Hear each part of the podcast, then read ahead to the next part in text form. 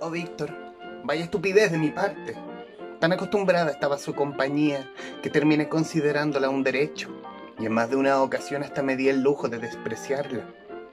Sería falso negar que gozaba despertarlo a gritos cuando estaba por dormirse sobre la mesa y carcajearme de su voz desafinada de caballerito precoz.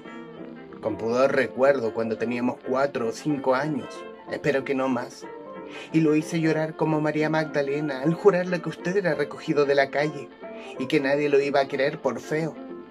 ¿Se imagina tal grado de diablura en una niña?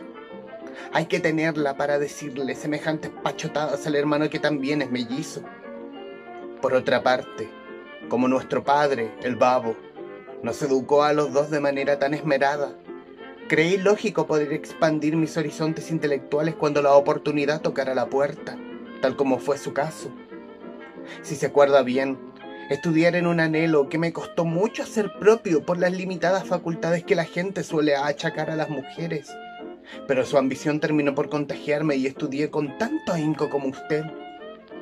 Sus palabras de aliento todavía resuenan en mi cabeza. Luisa, ¿qué sentido tendría estudiar idiomas en un campamento donde no se tiene nunca el placer de entonar un Just Please o un cantadito Merci beaucoup? Y aprender tanto cálculo matemático cuando por las manos solo pasan vales y fichas, pero nunca dinero de verdad? Tenga fe en los planes de nuestros padres, Luisa. Tenga fe.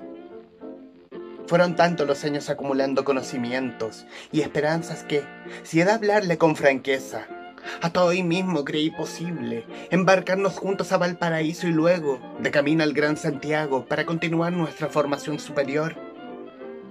Así como el acreedor quiere más al deudor, cuanto más reacio se demuestre en pagarle Mantuve en mi vivo el optimismo, pese a la creciente indiferencia de nuestros padres sobre mi futuro, y me inventé sonrisas donde no había. Fueron días que pasaron lentos y sin novedad, hasta que llegó la señal tan anhelada. El babo me tenía una sorpresa, y vaya que lo fue. Jamás creí que mi boleto a la capital pudiera convertirse en la elegante libreta donde hoy escribo estos párrafos tan sentidos.